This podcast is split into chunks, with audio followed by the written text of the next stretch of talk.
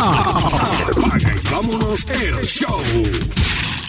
Un saludo a todos los que están escuchando el podcast de Apaga y vámonos el show, el que usted ha hecho, su podcast de entretenimiento deportivo favorito con los comentaristas más económicos de la web. José Raúl Torres, Antonio Toñito Cruz, Luis Vázquez Morales de Pasión por el Deporte, Ángel Dante Méndez y este que les habla, Paco Lozada. Me pueden seguir en Twitter en arroba Paco Lozada PR en Twitter. Aquí parece que la gente se cogió el día libre hoy, pero por ahí está José Raúl Torres. Saludos. Saludos Paco, saludos a todas esas personas que nos siguen cada semana, eh, ¿verdad? Durante las, plataformas sociales. Pero te voy a excusar, voy a excusar adelante, Paco, voy a excusar adelante, ya que había dicho desde ayer que tenía un compromiso hoy militar. Está en un bol. Ya me imagino que a esta hora son las 6 y 26 de la tarde aquí en Washington, D.C. Yo imagino que en Alemania debe estar cerca de las 12 de la noche. Así que eh, ya, ya perdimos, ya lo perdimos. Se puede decir que ya lo perdimos por, por, por esta semana Antonio Méndez. Ese no viene a aparecer hasta el domingo por la noche, Paco. Y nada, y saludo a los muchachos. Espero que se, que se estén uniendo durante ¿verdad? El, el, transcurso del, del podcast. Eh,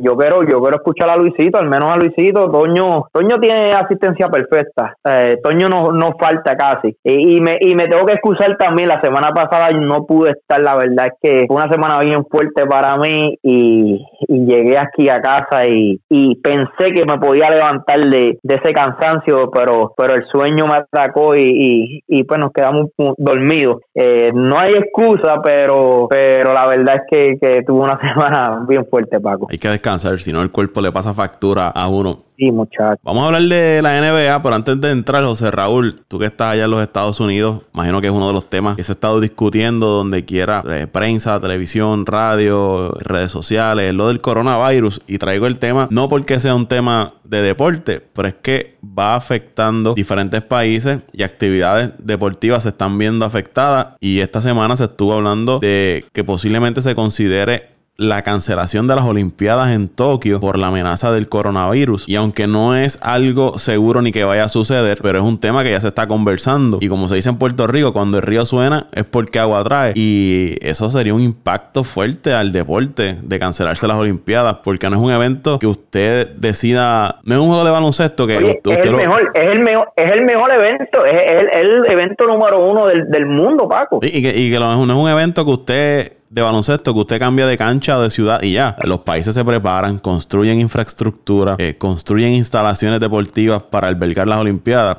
Y no es algo que se hace de la noche a la mañana. Esos países llevan años planificando eso. Hasta, hasta, 20, hasta 20 años de planificación. De hecho, se dice que pronto las Olimpiadas estarán, estarán aquí como sede aquí en Estados Unidos. Y ya Estados Unidos se está preparando. No, no sabemos para cuándo va a ser, pero pero eh, no te sorprendas que ya Estados Unidos está planificando para el próximo Olimpiada, quizás sea en el 28, quizás sea en el 32, pero pero sí, hay una planificación, no es que estemos viendo ya una construcción de, de, estadios y todo eso, pero sí hay una planificación, ya hay personas que se están reuniendo para todo esto. Y no solamente Estados Unidos, estamos hablando en diferentes países. Eh, que esto esto de Tokio, esto no, no fue que, se, que, que esto salió ayer a reducir, eh, o perdóname, un año o dos años atrás. Estamos hablando que esta planificación lleva años, 10 hasta 15 maybe hasta 20 años atrás. Las Olimpiadas están pautadas para el 24 de julio y como les dije, no es algo que se vaya a hacer, pero este tema ha comenzado a, sonar sobre una, una, posible cancelación o mover las Olimpiadas, aunque el Comité Olímpico Internacional dejó saber de que no se había planteado mover la sede o cancelar las Olimpiadas, pero van a estar esperando que cómo se va desarrollando esta situación de, del coronavirus y lo que va surgiendo de aquí a, a julio, pero si los países no logran controlar esto, yo no sé qué va a hacer el Comité Olímpico internacional. ¿Qué medidas tú vas a tomar para asegurarle la seguridad, la salud a todos los atletas y todas las personas que vayan a las Olimpiadas? Son miles y miles de personas las que llegan a ver las Olimpiadas, entre atletas, delegaciones. Y estamos, hablando de, y estamos hablando de algo que, que ya mismo.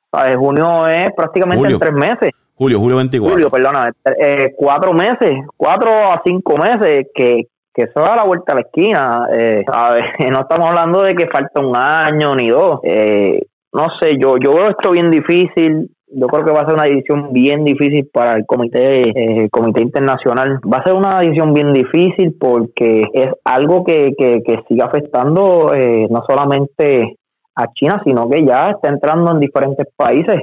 De hecho, hoy, hoy recibí una noticia de que aquí en Maryland, eh, aquí cerca, en el DMV area, lo que es DC, Maryland y Virginia, se dice que ya hay un caso. Eh, no ha salido a luz pública, pero sí, no, no, no, no sé si también, ¿verdad? Son rumores o, como dicen en Puerto Rico, bochinche, pero, pero sí, ya, ya en Estados Unidos hay casos, en Chicago creo que hay uno, en California también, eh, y como te dije, se dice que también en estas áreas ya se está acercando. En México eh, también creo que llegó llegó el coronavirus, así que no sé, no sé, no sé lo que sucederá, no sé si lo van a mover de fecha, lo seguirán extendiendo, por eso otra cosa, o sea, estamos hablando, vuelvo y traigo el tema de la planificación, ya hay, ya hay tantas y tantas cosas planificadas para esa fecha que mover un evento de esa magnitud va a ser bien No es fácil, la logística nada más. No, estamos hablando, estamos hablando de NBA. Sí, lo que te digo, un juego de baloncesto. No es un juego de baloncesto. estamos hablando de, una liga que no, que, que no lleve tanto tanta planificación como, como, la, como lo que es el, el Comité Olímpico, tantos países, tantos anfitriones, tantos auspiciadores, tantos eventos. Esto es, esto, esto es sumamente grande. Espero que por la salud y por el bienestar de la humanidad puedan este, controlar esa situación del coronavirus y que no afecte los eventos deportivos, que es lo que a nosotros no, nos gusta, pero sobre todo la salud del ser humano, que, los países puedan lograr detener esta propagación del coronavirus. Eh, José Raúl, antes de ir a la NBA, mira, eh, vamos a aprovechar a enviar a la gente que ha escuchado nuestro podcast en Chile, en México, en Colombia, Venezuela, Argentina, Brasil, eh, Portugal, España Estados Unidos y obviamente la gente acá en, Puerto Rico. Son países que han estado descargando nuestro podcast en las últimas semanas. Así que saludos para toda esa gente buena que ha escuchado Apague el show. Saludos, saludos y gracias, ¿verdad? Y gracias por, las descargas y, por seguirnos. Y, ya saben, pueden comentar también en, en las redes sociales, en nuestras redes sociales. En la pintura. Vamos a hablar así del baloncesto de la NBA que esta semana comenzó con unos actos allá conmemorativos, un tributo en el Staples Center a Kobe Bryant y su hija Gigi, que fue muy emotivo. Muchas figuras se dieron cita. Su, eh, viuda estuvo allí presente, Vanessa Bryant. ofreció un discurso que le tocó el corazón a todos los que tuvieron la oportunidad de verlo. No sé si lo pudiste ver, José Raúl, lo, que allí ocurrió. Michael Jordan eh, estuvo allí eh, hablando a, las personas. Eh, no pudo contener las lágrimas. Bien emotivo lo que ocurrió allá en el Staples Center, donde fueron miles y miles de fanáticos también a, presenciar y estuvieron en las afueras del Staples Center para darse cita en ese tributo que le rindieron a, Kobe Bryant y a su hija Gigi. Incluyendo fanáticos, incluyendo también artistas, sí, figuras, deportistas, figuras públicas de, de alto alto calibre, como allí vimos a Jennifer López con su esposo Alex Rodríguez, estuvo Michael Jordan, que son pocas las veces que tú ves a Michael Jordan en eventos como este y, y, y, hablando y verdad y expresando su, su, su sentir al público y, y, pues su speech fue bastante largo no fue que también se trepó allí y digo tres palabritas no. Duró cerca de 10 minutos 10 a 15, 10 a 15 minutos estuvo hablando Michael Jordan y de la forma que, habló Michael Jordan, yo nunca había escuchado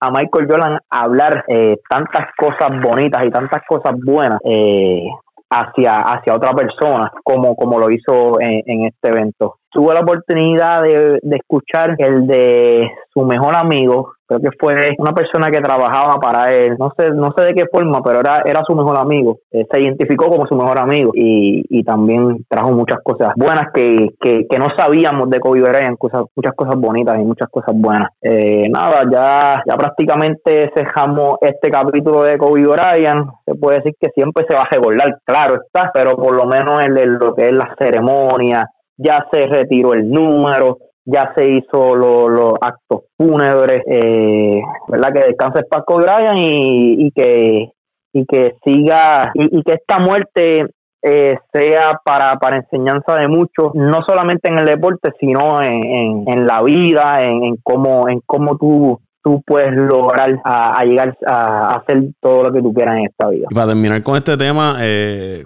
el departamento de, del sheriff allá en el condado de Los Ángeles está investigando porque aparentemente eh, varios agentes compartieron las fotos del accidente de, donde murió Kobe Bryant, su hija y todas las demás personas, como eh, las imágenes crudas de la escena. Tú sabes que siempre hay dos o tres que tiran las fotos y pues empiezan a compartirla en mensajería privada y empiezan a regarse esas fotos y en lugar de utilizarlas para la investigación, eh, comenzaron a compartirla y son imágenes crudas y fuertes de la escena donde murió Kobe Bryant. Las autoridades están investigando a, esos agentes que aparentemente compartieron esas fotos. Así es, eso pude, pude verlo. esa noticia salió creo que ayer jueves 27 de, de, febrero, si, si no me equivoco. Eh, o esta mañana, no recuerdo, Paco. Por lo menos yo la recibí hoy, por lo menos yo la recibí hoy. Sí, esta mañana, febrero 28. Vamos a ver qué, qué sucede, eh, pero hasta el momento no, ¿verdad? no hemos visto nada en las redes sociales. Tú sabes que a veces esta, esta, estas fotos a la vez que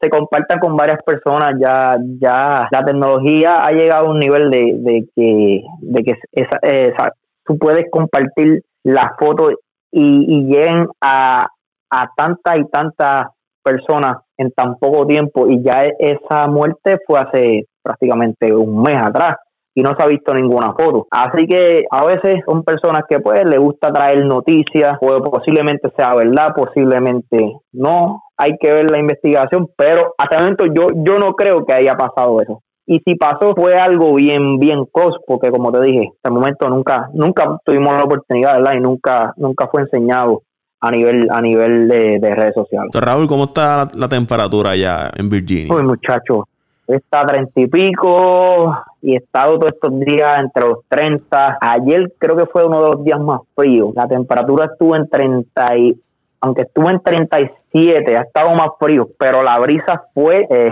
la verdad que cuando yo, yo salí del gimnasio, el jacket que tenía puesto no me daba, Paco. El frío estaba como, como lo llamamos en Puerto Rico, pelú. Pero eh, ya, ya esperamos que lo que falta es un mes de, de, frío, Paco. Esperemos que, ya pase este marzo y en abril ya las temperaturas empiezan a mejorar. Eh, porque, Pero, pero te, te, te, antes, antes que siga, no me puedo quejar de este invierno, por lo menos aquí en Virginia, Paco. Aquí en Virginia solamente cayó un día nieve y fue solamente, creo, una pulgada de nieve. Fue bien poquita y el frío no ha sido como otros años. El año que yo llegué aquí, eh, las temperaturas se mantenían entre los 10, 20. Este año, yo no recuerdo un día que la temperatura haya bajado menos, menos de los 20 grados. Yo te pregunto. Fue una Navidad bien agradable. Yo te pregunto porque aquí en Puerto Rico, por lo menos el día de hoy, ha estado caliente, caliente, caliente. Pero si aquí ha estado caliente, más caliente está lo que está pasando entre James Harden y Giannis Antetokounmpo. Oye, esta noticia salió hoy, me la, la traíste, hice mi, mi research, entendía, entendía que Giannis Antetokounmpo estaba mal con estos comentarios que él había hecho. Pero antes de ir ahí, vamos, vamos a verlo, vamos, ah. para que los amigos que, están escuchando y, quizás no, conozcan bien en detalle. James Harden fue entrevistado por eh, Rachel Nichols de ESPN y e, ella le pregunta a James Harden sobre las percepciones que hay sobre su, su, estilo de juego, de que es este jugador que aguanta mucho el balón, que no defiende, que solamente se dedica a hacer su juego, ¿no? A poner estadísticas y nada más. Porque lo habíamos hablado en uno de los podcasts cuando se hizo la selección de los jugadores para el juego de estrellas, de que Giannis había indicado de que iba a escoger a, Kemba Walker porque quería jugadores que pasaran el, balón. El balón. Y entonces eso parece que no, no le cayó muy bien a, a, James Harden, que se había mantenido callado. Entonces, para completar de rematar, Janis, el, me parece que fue en la conferencia post juego de estrellas, dice que la estrategia de juego era atacar a James Harden, jugar con el jugador que estuviera defendiendo a James Harden, por ahí era que ellos iban a, atacar al equipo contrario. Y nuevamente le está diciendo, nos vamos por ahí. Que no es buen defensor. Porque no es buen defensor. Primero le dijo que no pasaba la bola y luego que no defendía. y obviamente, un jugador como James Harden, MVP de la liga, líder en anotación en varias ocasiones en la liga, que es una de las jugadores que ha tenido unas habilidades en la historia de la NBA para anotar el, para anotar el balón increíble. Yo creo que uno de los mejores anotadores que ha visto la historia de la NBA es James Harden. Yo no soy fanático de él, pero hay que, hay que dársela, ¿no? James Harden tiene una capacidad. hay que darle respeto, claro. De, anotar el balón. Eh, increíble. Pues, en esa entrevista, él no, decidió quedarse callado. Le salió el paso a, a Giannis y él dice que, él quisiera hacer, que si quisiera medir siete pies, correr la cancha y solamente eh, donkear el balón, que eso no requiere tener ninguna habilidad ni destreza. Eh, y que eso, pues, como quien dice, le está diciendo a Yanis, mira, tú lo que haces es correr la cancha, donkear el balón. No haces nada más. No tienes ningún otro tipo de habilidad. No metes la yompa, no metes el ah. triple. Eso fue el mensaje, ¿no? Que le quiso decir a, James Harden a Yanis. Como quien dice, tú no puedes hablar porque lo tuyo es correr de canasto a canasto y donkear el balón. Nada más. no me critiques a mí que yo puedo anotar el balón de diferentes maneras. Me, doblan, me traen tres defensas, me traen cuatro, pero como quiera meto el balón de diferentes maneras. Y, y, y, Jay Harden, uno de los en el step away y la verdad que, que, el, que mucha gente critica que dicen, ¿verdad? Hay personas que dicen que, corre con el balón, pero la verdad es que corre corre con el balón, no corre con el balón, eh, es muy bueno desplazándose eh, para, la, para cuando para desplazarse de los jugadores para conseguir el tiro. Eh, es excelente. Y las capacidades de lo que hablamos, las capacidades para anotar el balón de Harden son, son increíbles. Y cuando usted menciona de los mejores cinco jugadores de la NBA, sin duda James Harden tiene que estar en esa lista. Y quizás él sale pidiendo un poco más de respeto. Usted puede estar de acuerdo o no en su forma de juego, en lo que haya logrado o no. No ha ganado un campeonato, eso siempre está ahí. Giannis, aunque es más joven, tampoco ha ganado un campeonato. Pero Harden siempre ha tenido esa sombra de que no ha podido ganar el campeonato, playoffs. Muchos dicen que, que desaparece en playoffs. Y quizás eso, pues a él ya le está calando un poco. Sí, ¿no? Y, y, te va trabajando, por más que tú quieras eh, tratar de ignorar. Siempre te llegan esos comentarios. Y yo creo que al Janis decirle eso en el juego de estrellas, pues lo cansó un poco y dijo: Mira, no, hasta aquí ya no voy a aguantar que siga diciendo esto de mí. Y le salió el paso a Yanis que es MVP de la temporada pasada, posiblemente MVP de esta temporada, top 5 de los mejores 5 jugadores ahora mismo que tiene la liga. Eh, y yo creo que esto le da un pique interesante a la, NBA porque pude ver en los sites de noticias que ya habían comenzado a rebuscar historia entre Harden y Giannis de hace varios años atrás, de sus primeros partidos. Eh, la vez que Giannis hizo un pase y le dio en la cara a a James Harden. Otro juego que hubo en Milwaukee, creo que fue en el 2014, donde Harden se va con la bola y Giannis va detrás de él diciéndole algo y le quita la bola. Y ahí se, se forma como este, estos leves empujones y roces. Y empiezan a buscar la historial de, por, qué, es la riña. Sí, ya ese fue el tema de hoy este, en todos los programas deportivos a nivel, a nivel de Estados Unidos. Eh, no sé si ya terminaste, Paco, para dar mi comentario. A, a lo que iba, tú, ¿Tú crees que hizo bien Harden? Yo, yo entiendo que, mira, a la larga, por más bueno que tú quieras ser en la vida, mejor ser humano que tú quieras ser, lo más humilde que tú quieras ser, mantenerte a la raya de todo. Cuando eh, tú empiezas comentarios, comentarios, entonces eh, la televisión nacional, eh, Giannis dice eso. llega un punto que tú como persona te cansas y, y, le quieres poner un alto a la situación. Pienso, con sus virtudes y defectos, me parece que James Harden lo hizo bien. Salirle al paso y darse a respetar Decir, mire, yo soy uno de los mejores jugadores en esta liga, que al igual que tú tengo mis méritos, tú tienes tus habilidades, yo tengo las mías. No me vengas a tratar de, tirarme eh, fango de cierta manera. Y, a compararme con otros jugadores que, por más que también Kemba Walker no está a nivel de James Harden. Jamás. y tú decir, no, yo quiero, yo quiero, a Kemba porque pasa más el balón. Entonces tú vas y miras las estadísticas de Kemba. Y Kemba Walker, yo creo que solamente una vez en su carrera ha superado las seis eh, asistencias por partido. Y James Harden ha superado las seis estadísticas por partido un, montón de veces. Incluso llegó a ser líder en, asistencia en una temporada. Yo creo que a Giannis quizás no lo hizo con esa mala intención. No sabemos, ¿verdad? Quizás, quizás quiso tirarle también la cascarita ahí. Pero yo, me parece que hizo bien Harden en, en, darle un paso al frente y, darse a respetar. Mira, eh, estoy contigo y me van a caer encima cuando, cuando mis primos allá te van a sacar de, escuchen este, la este pero mira, Paco, yo, yo soy así, ¿sabes? Gianni es mi jugador favorito en estos momentos. Anteriormente fue Kobe Bryant, ahora es Gianni. Pero a mí me gusta decir las cosas como son. Entiendo que Giannis tenía este, este, este, ¿cómo le llamábamos? No, no, no molestia, sino esta, este oye, se, se me fue cuando cuando cuando tienes esta este esto encima que te lo quieres sacar. La espinita, la eh, espinita. la espinita, la espinita, como le llamamos el puertorriqueño, la espinita. de que el año pasado, y, y eh, más no recuerdo, eh, no más recuerdo, o sea, que, que, me, que me trajeron información donde Harden había hecho comentarios de Giannis cuando ganó el MVP. Había, en otras palabras, había dicho que no merecía, no era el merecedor para, para este premio. Al parecer, a eso a Giannis mm, le molestó y trajo lo, lo que, ¿verdad? Pudimos ver en el juego de estrella, en la selección de, en el sorteo del juego estrella, donde dice que ya Harden no pasa la bola y que no es un buen defensor. Pero yo creo que Giannis, con decir no pasa la bola, ya entiendo que, que es un poco, es una, es una falta de respeto en el momento donde lo hizo. Estamos hablando de televisión nacional. Porque estás hablando de televisión nacional, no estás hablando después de un juego que jugaste con él, que, que oye, no fue un post-game que, que posiblemente, un, por ejemplo, hoy juegan los, los, los, perdóname, Milwaukee contra Oklahoma. Buen jueguito ese.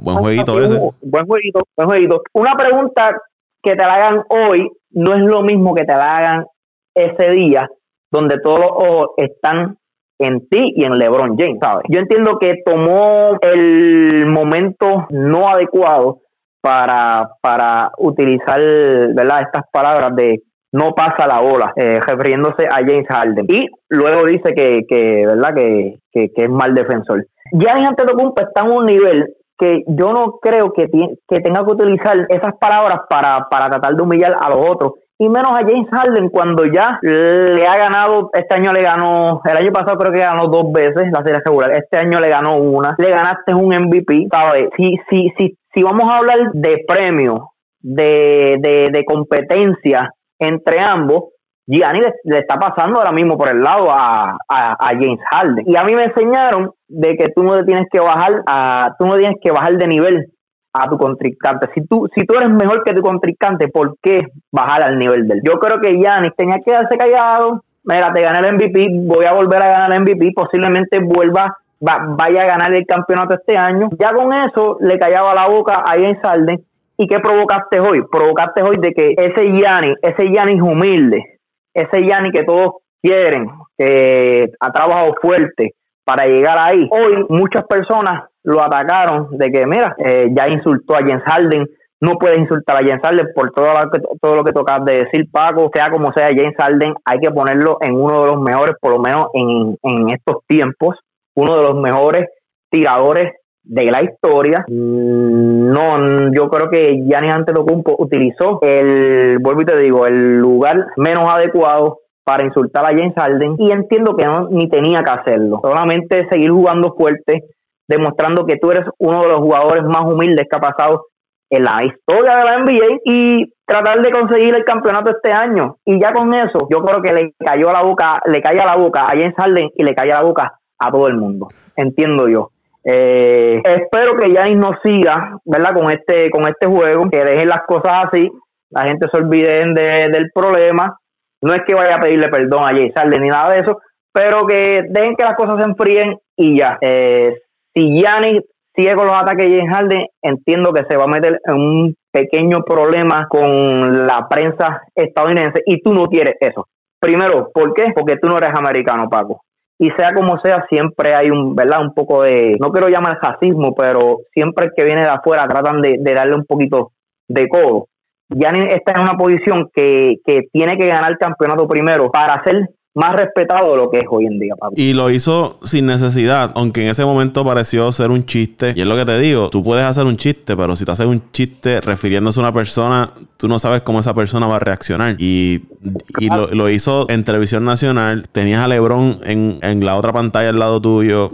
Tenías a Barkley. Pues digo, no, era el momento, Paco, porque él lo podía decir molesto, qué sé yo, jugaste con Houston, perdiste ese juego eh, eh no, no pasa la bola, para mí no es la gran cosa. O después del juego de estrellas, que hubiesen jugado juntos y perdieron y por alguna razón tú dices, eh, mire, este, me hubiese gustado que el balón se distribuyera mejor en la cancha. Ya ahí, pues tú le tirabas la indirecta, todo el mundo iba a saber de quién, de quién estabas hablando. O, podía decir lo mismo, o podía decir lo mismo, pero la gente perdió el juego. Eh, mucha gente le iba a dar la razón. Mira, James Harden no pasó la bola, eh, pero no lo hagas antes del juego y menos cuando estás seleccionando jugadores. porque no solamente dijiste que no pasa la bola, sino quisiste decir que, que Mbabuca es el mejor jugador que tú, que muchos jugadores, que hasta el mismo Trey Young es mejor jugador que tú ahora mismo. Eh, eh, no solamente es la expresión de que no pasa la bola, hay, mucho más que eso. Yo entiendo que James Harden lo tomó de esa forma y todos los, todos, todos los fanáticos lo tomaron de esa forma. Y yo no quiero ver a un Giannis que hasta el momento ha demostrado que, es humilde, que ha trabajado fuerte para donde está, convirtiéndose en un arrogante y, en, y, en, y en que pierda ¿verdad? esta humildad.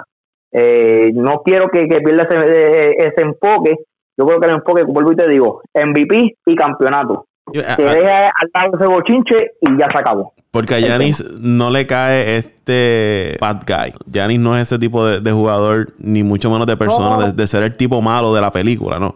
Es el tipo buena gente, el tipo humilde, el jugador que los fanáticos no lo odian, lo quieren, es todo lo contrario, él lo quieren, los, jóvenes lo quieren, los niños lo quieren, y tú ponerte a, esto. Los extranjeros lo quieren. Ah, por eso digo, tiene tantas características para que tú lo quieras. El tipo vino de la nada, el tipo, el tipo viene de Grecia, eh, familia africana, el tipo está jugando en un mercado pequeño. ¿Qué, qué odio tú le puedes tener a Giannis Antetokounmpo? Dime, no, no es que está jugando ni, ni con los Lakers, ni con Boston, que son franquicias que desde que tú empiezas, Paco, ya la gente te, te, te, tiene odio porque si tú eres fanático de Boston, todo lo que llega a los Lakers tú lo vas a odiar. Si tú eres fanático de los Lakers, todo lo que llega a Boston tú lo vas a odiar. ¿Entiendes? Tú como fanático. Pero estás llegando a una franquicia que, que nadie, una franquicia de, pecado, de mercado pequeño que ha sido toda la historia perdedora, pues no, no creo que solamente ha tenido un campeonato en toda la historia. No, como tú dices, no puede, no puede ser el, el, el, malo, no puede venir con este, con este papelón de, de, ser el malo de la película, ni tratar de, de, insultar o humillar a los demás.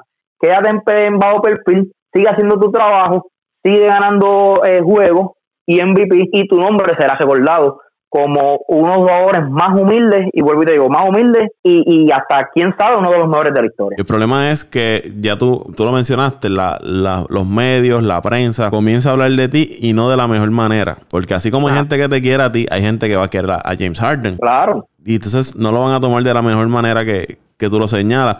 Y para que lo apunten en el calendario, el 25 de marzo juega Houston frente a Milwaukee. Y yo te, yo te apuesto 25, de, marzo. de marzo. Sí, que todos los ojos van a estar. Nada, Paco, pero siguiendo el tema, sí, yo creo que fue un error, fue un error de, de Giannis Antetokounmpo. Ya, ya James Harden, como tú dices, puede ser que nunca gane un campeonato, pero ha marcado ya una, una era. Eh, hay, hay que darle respeto. A mí no me gusta James Harden. Yo entiendo que, que no es tan bueno como mucha gente piensa pero no deja de ser bueno y no deja de ser uno, uno de los mejores jugadores, eh, eh, tiradores, perdóname, de, de, la historia, al igual que, que Stephen Curry y, y Para los que les gusta comparar, eh, Harden ha sido ocho veces juego de estrella, dos veces campeón de anotaciones, seis veces el All Team de la NBA, jugador más valioso 2017-2018, 2011-2012 fue sexto hombre, 2009-2010 fue parte del All Rookie Team de la NBA y lleva 11 temporadas jugando en, la NBA, mientras que Gianni lleva 4 veces juego de estrella, 3 veces All NBA Team, 2013-2014 eh,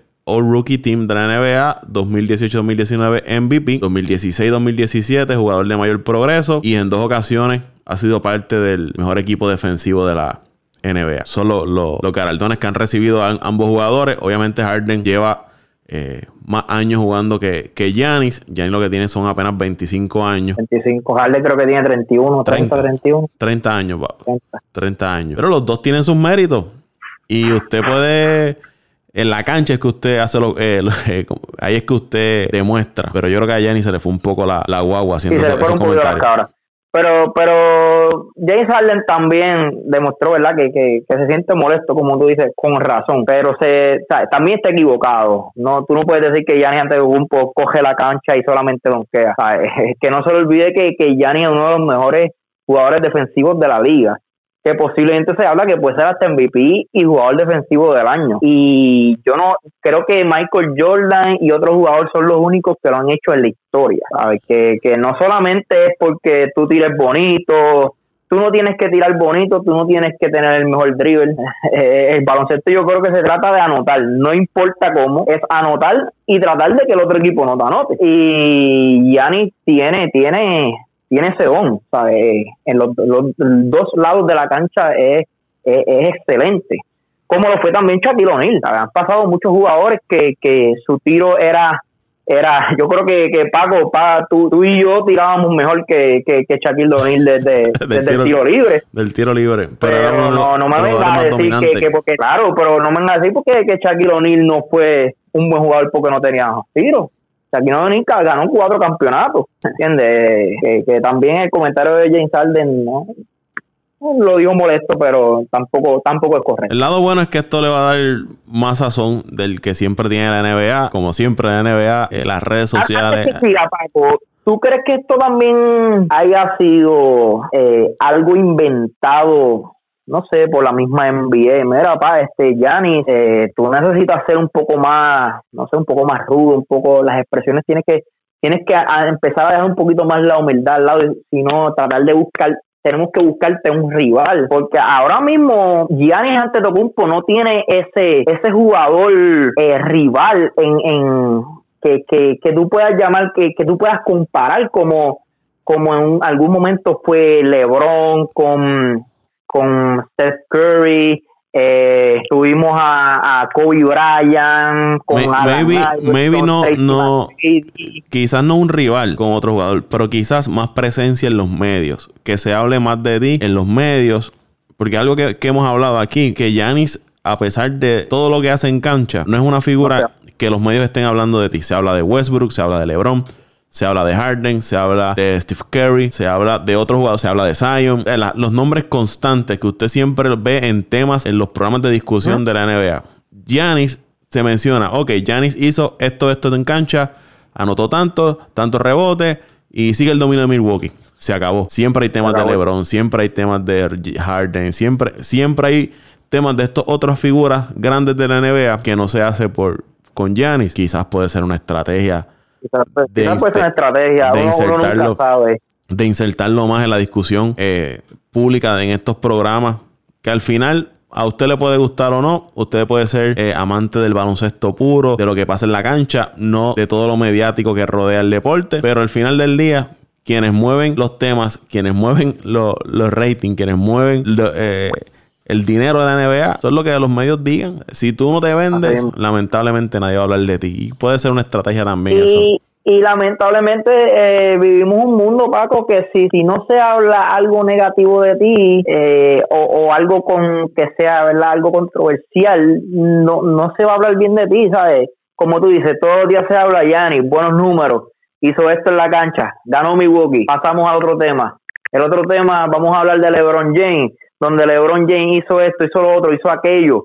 Aunque el equipo haya ganado o perdido, se sigue hablando de LeBron James, se habla de Westbrook, Westbrook de la actitud, esto, lo otro, aquello. Es como tú dices, Giannis, yo creo que la NBA, eh, no sé, ¿verdad? Es, algo que trae así, eh, como dice, al garete, pero quién sabe si la NBA está tratando, como te dije, buscar sacarle más a Giannis, no solamente por sus números, sino sino que, que se, envuelve, se, se, se, convierta en, en, más noticias, como tú dices, como, como todos estos jugadores. Que hable más, que sea más expresivo. Que se hable más, claro. Por ahí, y, Raúl.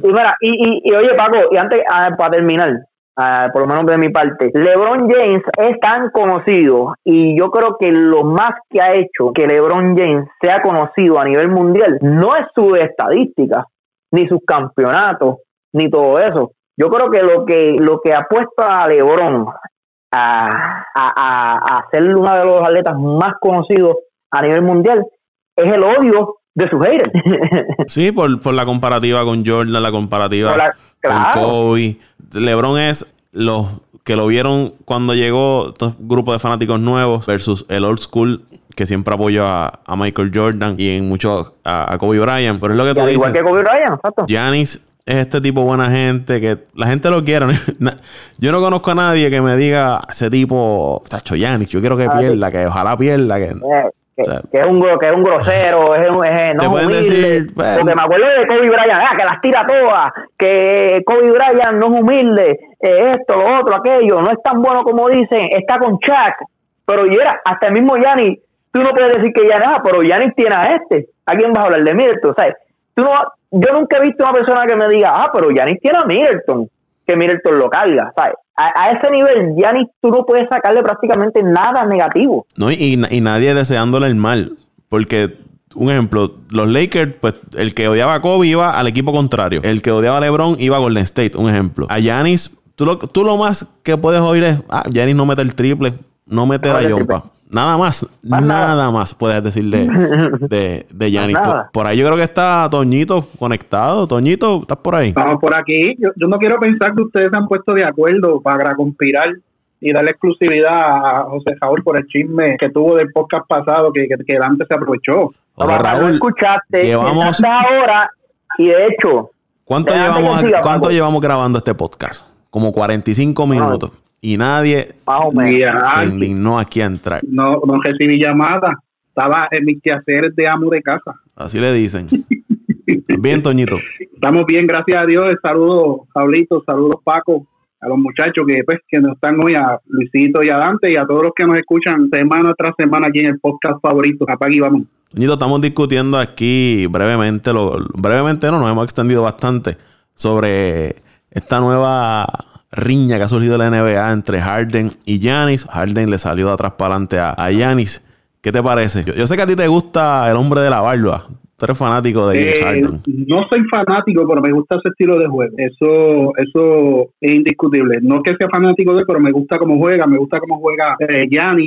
por decirte, ahora mismo no tengo un jugador así que me mueva, que me apasione a seguirlo, pero esto esto a mí me huele más a, parte de la estrategia de mercadeo que utiliza la NBA para, para mantener la, la NBA caliente, interesante eh, en bocas de todos. ¿Ustedes se imaginan una pues, serie final Milwaukee y Houston? No, y acuerdo de yo, yo lo estaba escuchando, lo estaba escuchando hablar, discúlpame, Raulito. No, no, no, mete mano, mete mano que me entendí mucho nadie tiene nadie tiene nada malo que hablar de Gianni. Acuérdate que Gianni está en una franquicia que no mueve muchas pasiones más que en su área, en su estado, en su ciudad. Eh, en diferencia de, de, los Lakers, que los Lakers mueve pasiones a nivel internacional. Gianni es un tipo que yo lo he visto jugar, lo he visto coger unos palos asquerosos y el tipo se queda tendido en el piso y sigue jugando como si nada. No es este otro tipo de jugador que es más pasional, que es más, más, más cortito de mecha, como decimos en el barrio, que, que no es, no es, no es Draymond Green, no es un Draymond Green, que ayer lo, no es un Draymond Green, no, el, el, segundo cuarto.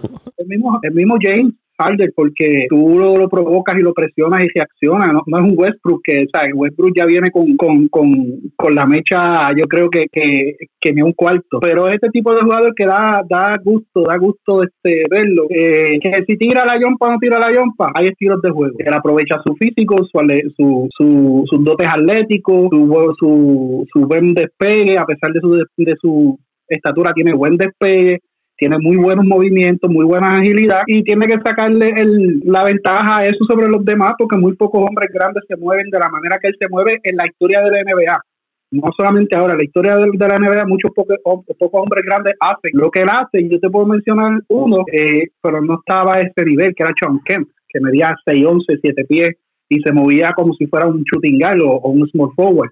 Y, y esto pues le, le, le, añade sazón, le añade sazón a la temporada, le añade sazón a, a la NBA expectativa y yo no dudo que sea también una estrategia. Acuérdate que la NBA también permite las novelas por las redes sociales entre jugadores y, y entre equipos y entre coaches y por eso es que la NBA no muere y se está hablando de NBA 365 días al año por cosas como esta. Sí, es lo que hablábamos. Eso le va a añadir un, sazón a ahora la NBA y todo el mundo va a estar pendiente de ese juego del 25 de marzo cuando vuelvan a chocar Milwaukee y Houston. Y todo el mundo va a esperar cuando juegue Milwaukee, que juega esta noche, hoy es viernes 28 de, de febrero, frente al equipo de Oklahoma, que debe ser un buen juego. Oklahoma, la sorpresa para mí del año, lo que ha estado haciendo ese equipo de Oklahoma. Y cuando se acabe el juego, tengan por seguro que si Giannis va a la conferencia de prensa, le van a preguntar sobre lo que dijo James Harden. Y ahí vamos a ver si Giannis decide contestar o decide no contestar la pregunta y evadir el tema. Si lo hace,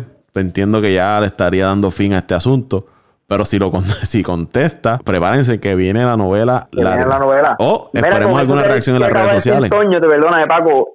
Eh, uno mirando ahora el panorama, las finales de la NBA pueden ser, miren estas combinaciones posiblemente puede hacer Milwaukee con un, un Lakers, con un Clipper, con un Rocket. ¿Quién sabe hasta con Denver? O un Boston, con un Lakers, con un Clipper o con, los otros equipos que mencioné. Ya Giannis tiene una serie entre Giannis y LeBron sería espectacular. Ya como sea, tienes uno de los mejores jugadores de historia con Giannis. Ya tienes la revancha de Leonard y Jan, que sería también otra otra gran final. Y la otra que, que, que, ¿verdad? Que la NBA no haya hecho todavía esta competencia, esta rivalidad que se está formando ahora, que es Houston y Milwaukee. Eh, con lo que quiero traer eh, con esto es, con lo que dice Toño, la NBA se planifica tanto sus cosas, que se habla tanto todo el año, que quién sabe si ya están preparando un posible escenario para la NBA Final o quién sabe para hasta la próxima NBA eh, Final que, que se aproximen, tratando de buscar esta competencia porque sabemos que, que, que Milwaukee es un candidato sumamente fuerte en el este, al igual que Houston en el oeste. Es un escenario que, que, es posible. Una serie entre Milwaukee y Houston es posible, una serie final. De Milwaukee, bien difícil. Yo creo que, mano, tú te pones a mirar el este, pueden perder como lo hicieron el año pasado, pero me parece que este es el año de que Milwaukee va a llegar hasta, hasta la final. Han tenido una temporada dominante Toda la temporada regular ha sido dominante ese equipo de Milwaukee. Houston quizás la tiene un poquito más difícil. Tienes los Lakers, tienes a Clippers, tienes un equipo de Denver ahí. Eh, Oklahoma ha estado jugando muy bien. Utah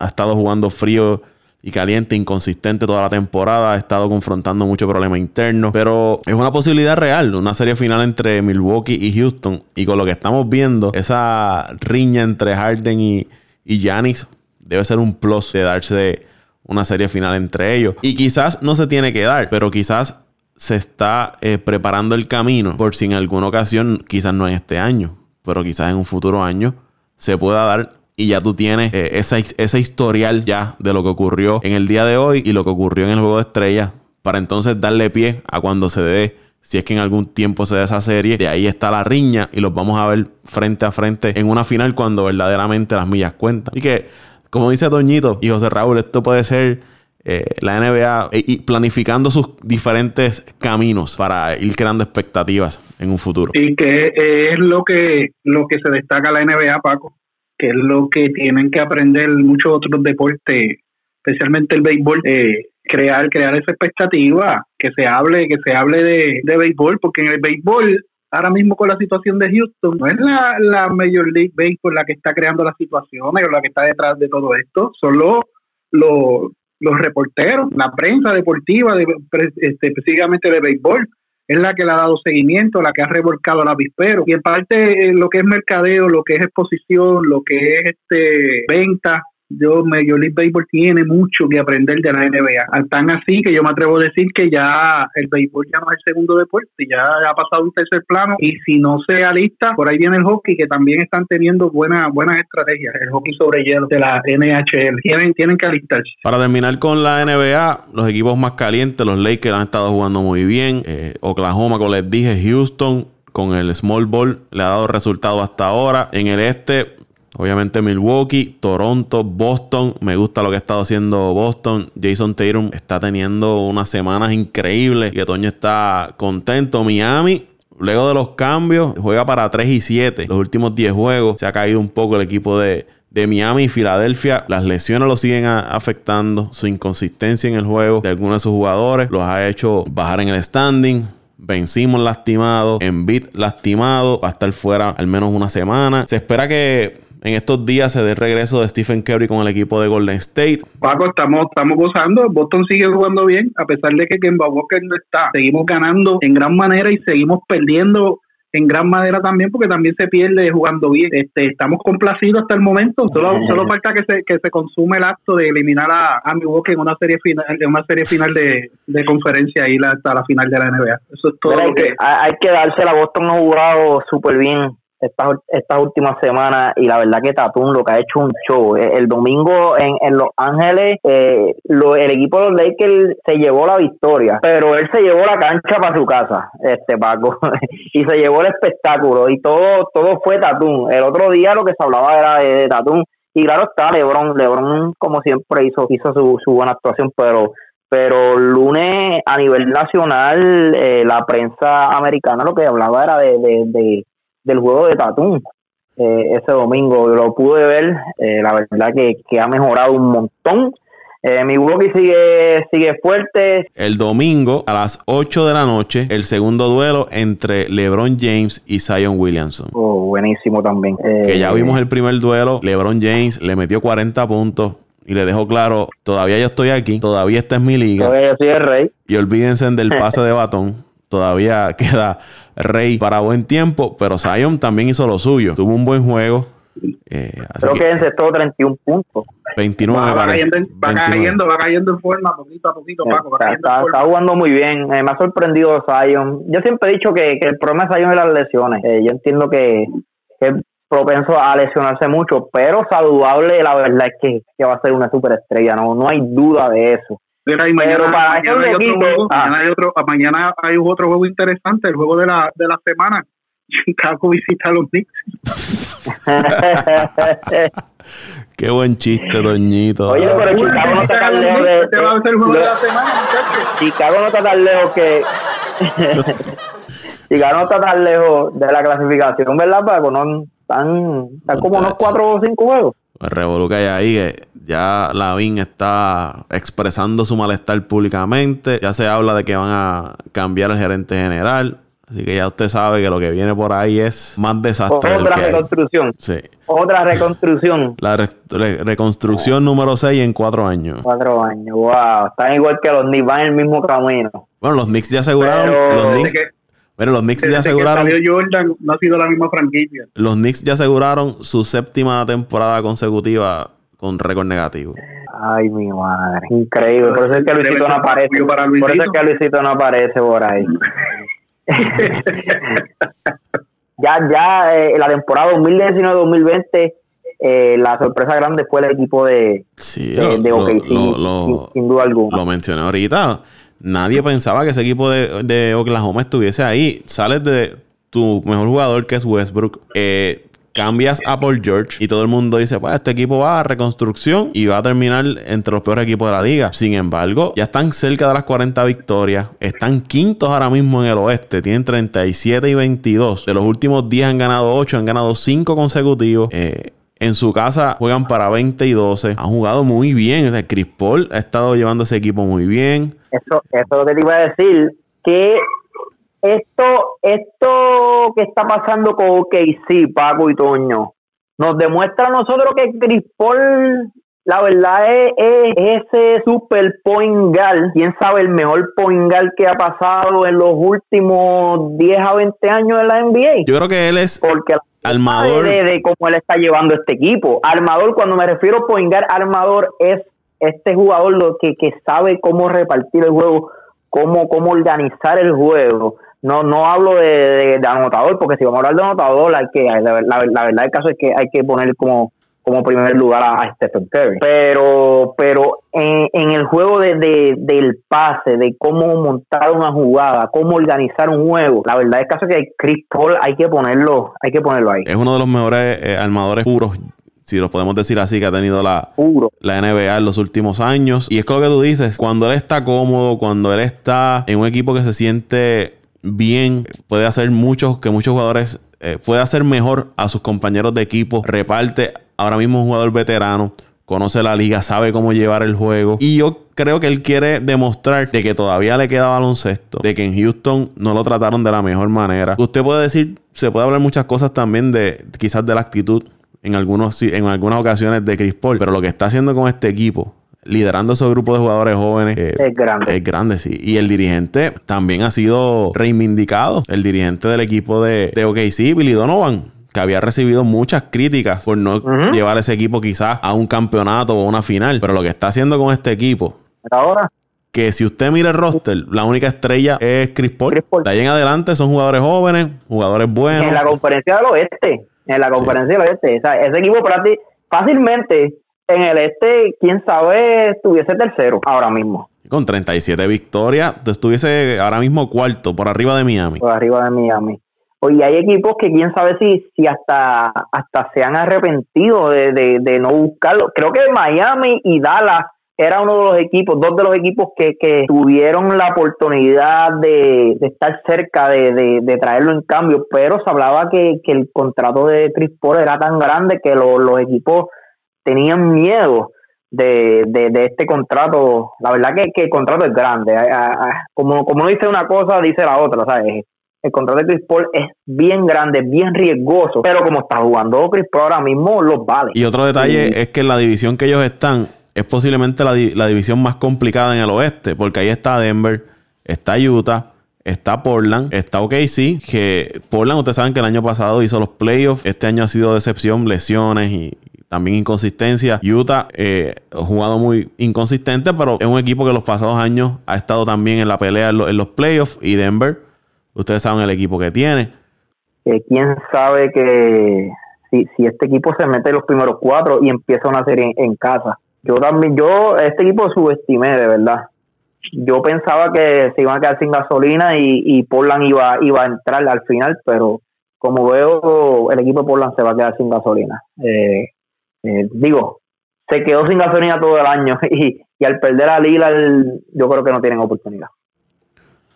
Vamos a dejar hasta aquí la, NBA. Creo que hemos cubierto bastante sobre la NBA. Bien brevemente, las grandes ligas, no hay mucho ocurriendo. La situación con los Astros, luego de la conferencia de prensa y las reacciones de los jugadores, ha ido bajando un poco. Sí, eh, le han dado quizás una reseña a cuántos pelotazos han recibido sus jugadores. Creo que ya van como por siete, pero no creo que eso sean eh, bolazos intencional.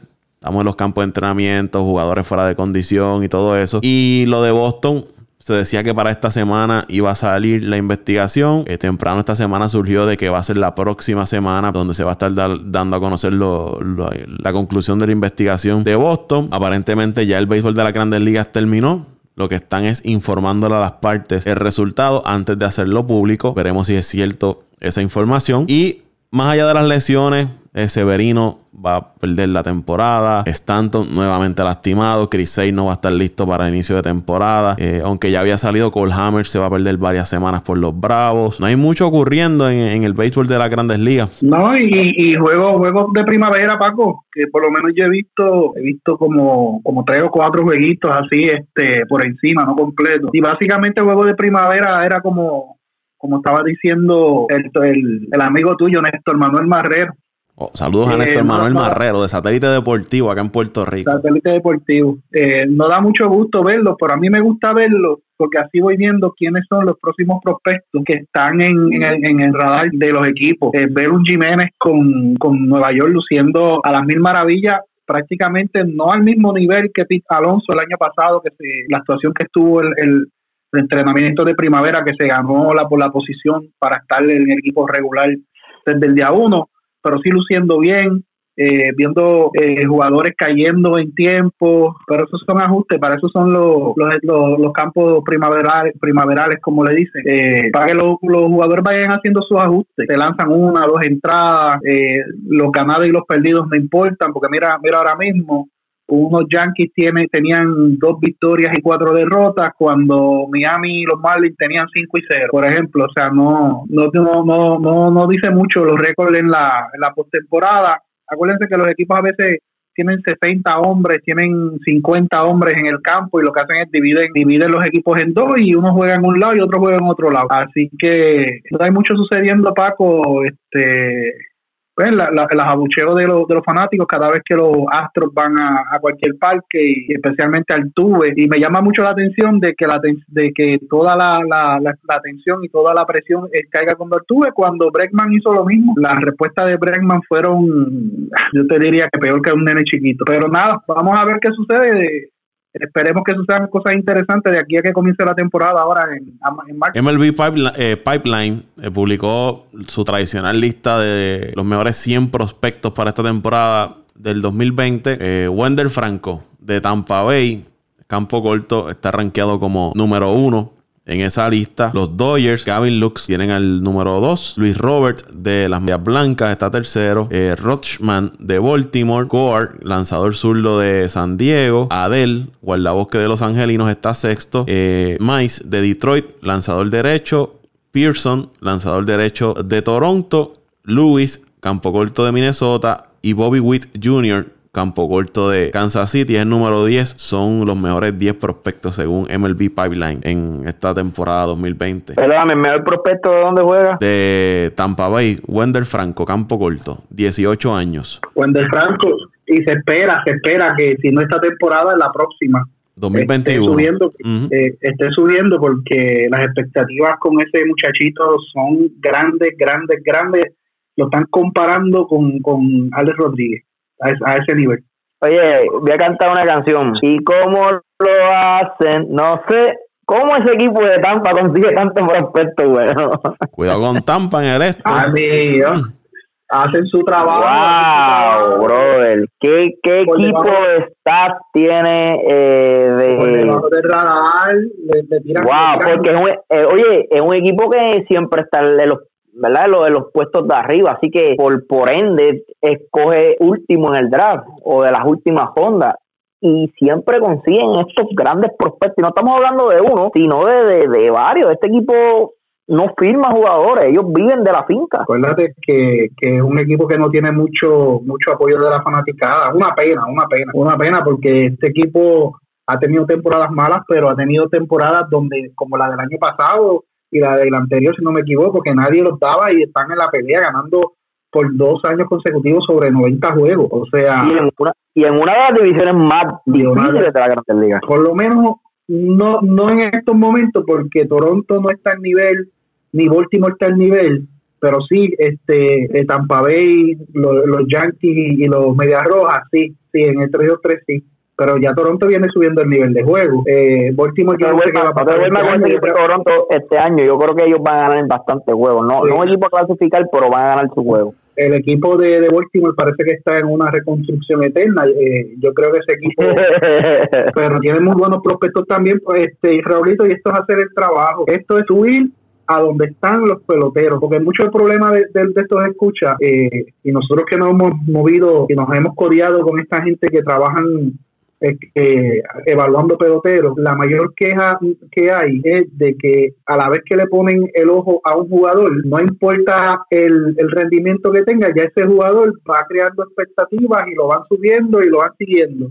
Y, este equipo, no solamente Tampa el equipo de Oakland, tienen otra manera de, seguir prospectos. Ellos van directamente a donde están los jugadores y no solamente seleccionan a aquel jugador que necesariamente tiene las mejores habilidades y pone los mejores números, sino a aquel jugador que se ajusta específicamente a las necesidades del equipo. Eso, eso, eso es lo que está haciendo Tampa Bay y lo que hace Oakland con el Moneyball. Oakland con el Moneyball que trabaja con las estadísticas, por ejemplo, tienen un tipo que te batea 250, pero te batea 300 o 310 con jugadores en base. Pues ese tipo ellos los tienen en su, en su alineación en una tercera, cuarta, quinta, sexta orden al bate, donde el tipo te va a encontrar gente en posición de anotar y te va a producir. Así que trabaja este, este Oakland con sus estadísticas.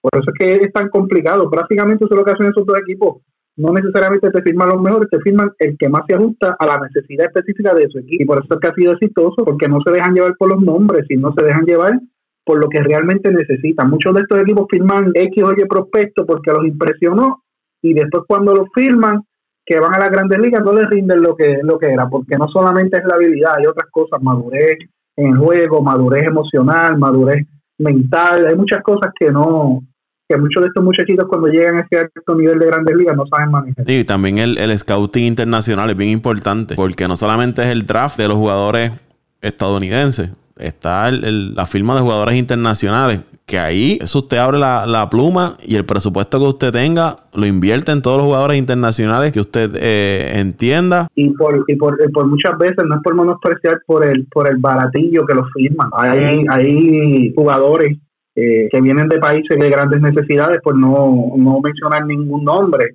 y a veces lo firman, yo creo que ni, ni por una, una, ni una cuarta ni, ni una octava parte de lo que firmaría un prospecto, por decir puertorriqueño, mexicano, eh, mismo estadounidense.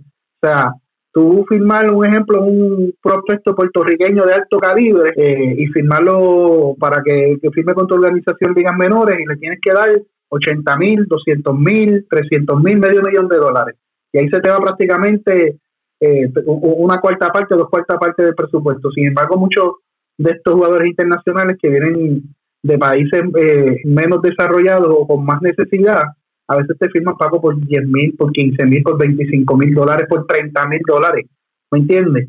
Y, le sale mucho más económico conseguir estos jugadores en el mercado internacional que tienen las mismas habilidades que los, nativos de Estados Unidos o que un prospecto mexicano o puertorriqueño que firman por mucho más y, aprovechan y aprovechan y firman un montón. ¿Qué puede pasar? Que no les, no les funciona y los tengan que devolver a su país. Eso es lo, que sucede muchas veces en, el tráfico internacional porque lo que son los cubanos y los japoneses firman por montones de chavos. Los puertorriqueños y los mexicanos firman por un montón de, dinero también.